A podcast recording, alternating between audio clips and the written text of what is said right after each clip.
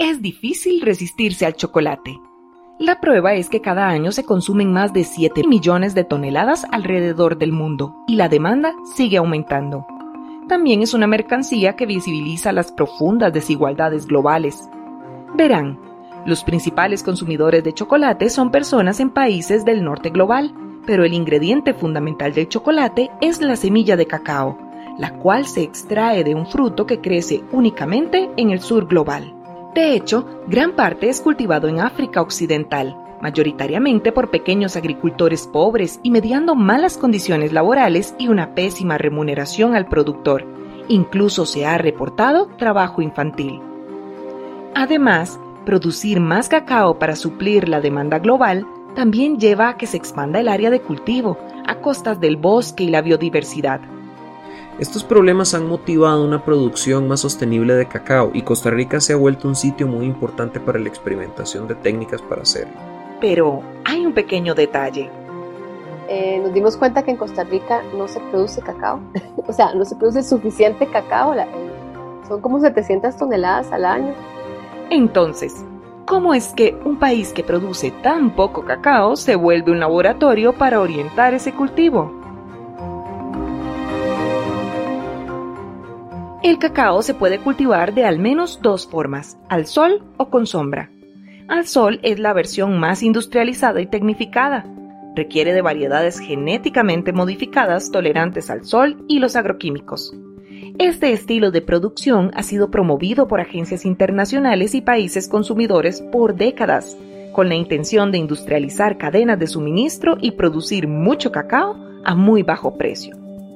Pero, esta producción supone problemas. Ocupa mucha tierra, con plantas sembradas en gran proximidad y el uso de tecnologías caras, como agroquímicos y especies modificadas. También hay serios efectos ambientales como la degradación de suelos y la deforestación. Alternativamente, el cacao puede ser cultivado con sombra, es decir, bajo la cobertura de los árboles. Muchos agrónomos, consideran que esto puede hacer que la finca sea biológicamente más diversa y productiva, eh, porque el bosque produce materiales que enriquecen el suelo y atrae animales para controlar las plagas. Además, combinar cacao con árboles frutales o maderables permitiría diversificar la finca para contar con otros ingresos en situaciones de bajos precios.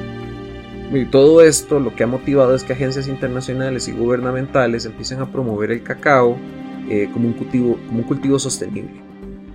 Mucho de este valioso conocimiento ha surgido de centros de investigación y universidades costarricenses, a pesar de que, como se dijo, es un país que produce poco cacao. Vale preguntarse, ¿por qué Costa Rica?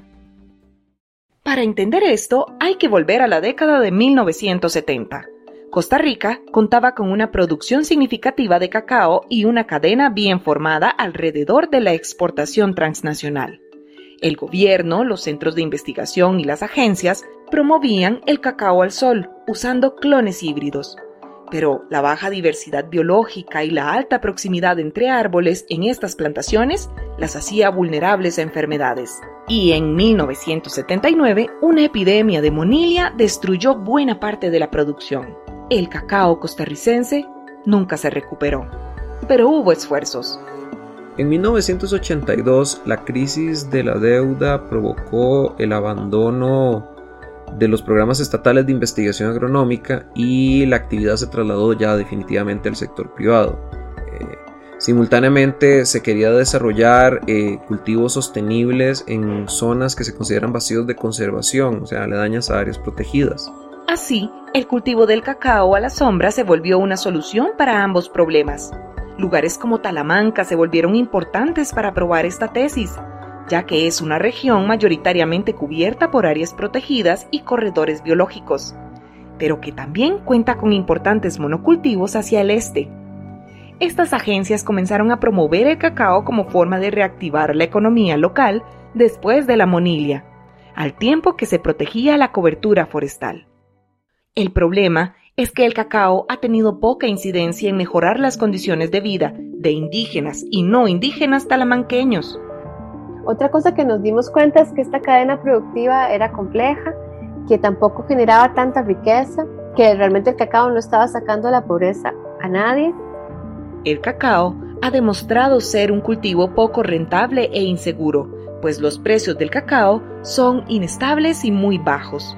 Esta ineficiencia social de la cadena global de cacao tiene que ver con que muchas de las actividades de distribución comercial y molienda en la cadena son controladas por unas pocas corporaciones transnacionales.